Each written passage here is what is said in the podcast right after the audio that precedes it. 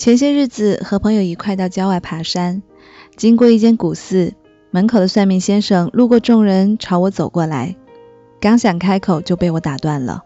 我说：“大师，你是想说我印堂发黑，需要你帮我消灾解难吗？”“不不不，我看你是最近会遇到两朵桃花，一个是你喜欢的，一个是喜欢你的。”大师，你不按套路啊！你还是帮我算算什么时候能发财吧。心灵鸡汤对我真的不管用。我暂时还没有遇到两朵桃花陷入感情纠葛，那就先和你们说说我的朋友周小英的故事吧。毕业前，周小英被一个人喜欢过，那个是她的同班同学。这个男生每天晚上都会给她发信息说晚安。大学四年，低头不见抬头见。周小英也不好直接拒绝，只能是冷漠对待。比男生的妈妈还语重心长的劝解他，应该把心思放在学习上。但是男生依然会隔三差五的发来慰问，下雨了提醒他要带伞，天冷了嘱咐他加衣。周小英从来不觉得感动，甚至觉得厌烦，最后还是把他拉黑了。大学毕业后，我听说那个男生出国念了研究生。第一时间打电话给周小英报告，并且调侃说：“如果你俩成了，小情侣一起上自习，说不定也可以考到国外去哦。”我怕我和他在一起之后，他毕业后会和我一样再私企累成狗啊！嘴上虽然说笑，但是其实周小英很清楚，不喜欢就是不喜欢，他也没有必要浪费自己的时间，也万万不配浪费他人的生命。更何况那个男生只是嘴上的爱情，被他拒绝后，还不是没两个月就找了个小师妹，出国前还把师妹给甩了。在他看来，这不是真正的喜欢。毕业以后，周小英喜欢过一个人，他公司的前辈。学生时代，他最看不惯球场上为帅哥呐喊着迷的花痴女们。我的天哪，又不是拍偶像剧。但是现在你问他为什么喜欢上这一个前辈，纯粹是因为他好看吧？周小英应该会这样子回答：他好看，他好看，认真工作的时候特别迷人。酒桌上为周小英挡酒，绅士而有魅力。就连思考时眉头紧锁、抽烟的样子，周小英都喜欢。周小英不敢相信，喜欢一个人会这样子盲目崇拜，这很不符合自己的理性。但也许这就是爱吧，他想。前辈什么都好，他对每一个人都是那么的贴心宽容，他又好像什么都会，唯一不会的就是喜欢周小英。入职考试前，前辈给予了周小英帮助和鼓励。顺利的入职以后，周小英几次想要邀请前辈表示感谢，顺便告白，都被拒绝了。他们之间好像有一堵透明的墙。开关在他那边，只要他不打开那扇门，周小英就永远无法靠近。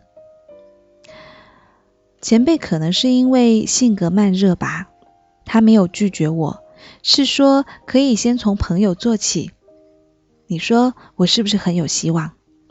周小英这样子问我。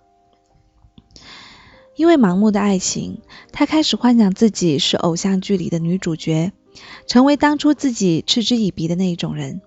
他甚至变成了学生时代暗恋他的男同学的翻版，角色转换成了自己而已。就像是王小波所言：“不管我本人多么平庸，我总觉得对你的爱很美。”将纠缠美化作痴情，在我看来，这也不是真正的喜欢。有一些人，特别是没有恋爱经验的女孩，多看了几部偶像剧，就把套路挂在嘴边。反而会弄巧成拙，把对方吓到。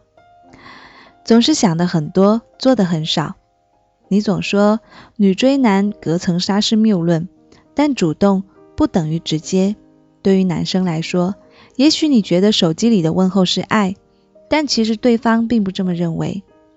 安慰的一个拥抱，或者是省略一个字；安慰的一个包，甚至是抵过一千一万句的晚安。你在爱情里走了九十九步，如果对方不迈出一步，都是没有戏。即使你一个人走完了一百步，对方后退了一步，那也是玩完。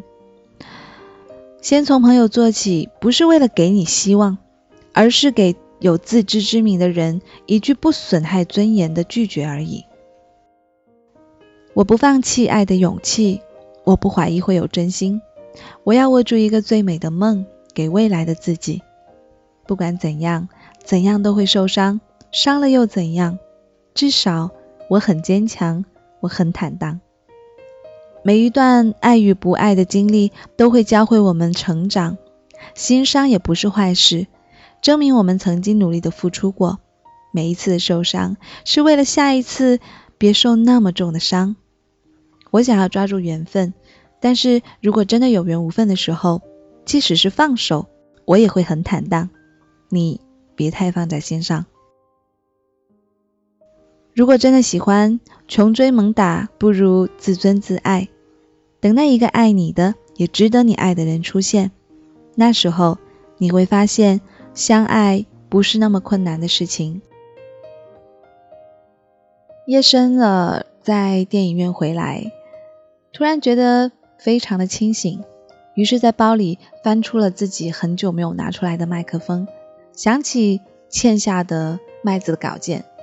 可能在学生时代，我们都做过这样子的事情：暗恋某一个男生，为他做了特别多都可以感动自己的事情。我们总觉得这就是我们喜欢一个人的表现，但可能这对于别人来说是一种困扰。你觉得这是爱，可是对于别人来说，这反而是一种麻烦。其实麦子说的很对，与其这样子低声下气的去付出所谓的爱，还不如自尊自爱，等待那一个喜欢你的人出现。所以夜深人静的时候，我希望能够通过这些故事，给你一点力量，和给你一点清醒，给你一点理智。在爱情里，不要盲目。或许这样子，在我们的感情路上。你可以少受一点伤，也可以获得更真挚的情感。好了，这里是陌生人广播，能给你的小惊喜和耳边的温暖。我是立夏。据说明天会降温，立夏很期待。但是降不降温，对于南方的孩子来说，可能都并没有什么值得期待的。但尽管如此，冬天多美好啊！我还是有所期待哦。好啦，祝你晚安。感谢您的倾情聆听，我们下期再见了。